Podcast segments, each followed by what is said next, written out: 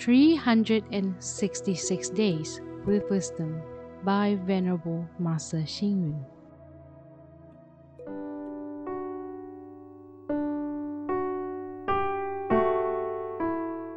January 4th.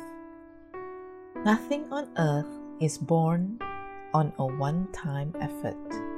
Everything on earth is impermanent. Continued effort and creativity lead to improvements.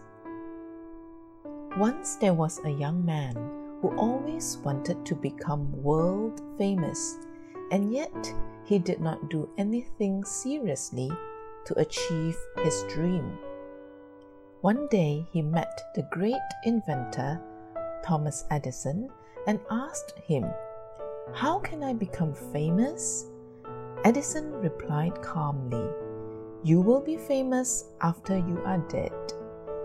Full of surprise and doubt, the young man asked, But why would I only become famous after I'm dead? Edison replied earnestly, You wanted to build a skyscraper, but you never lifted a finger to build it.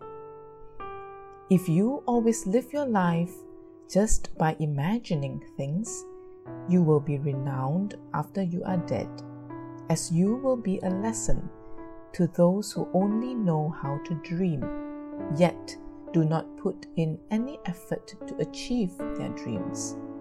At least you would have achieved your dream of being famous, wouldn't you? We can never fill our stomach by just talking about food nor stop our hunger by drawing biscuits. If we wish to improve our present circumstances from poor to rich or from weak to strong, we have to make the effort to achieve our aims. Let's put our words into action. Read, reflect, and act. Those who are consistent in words and deeds have the words and power to realize their dreams.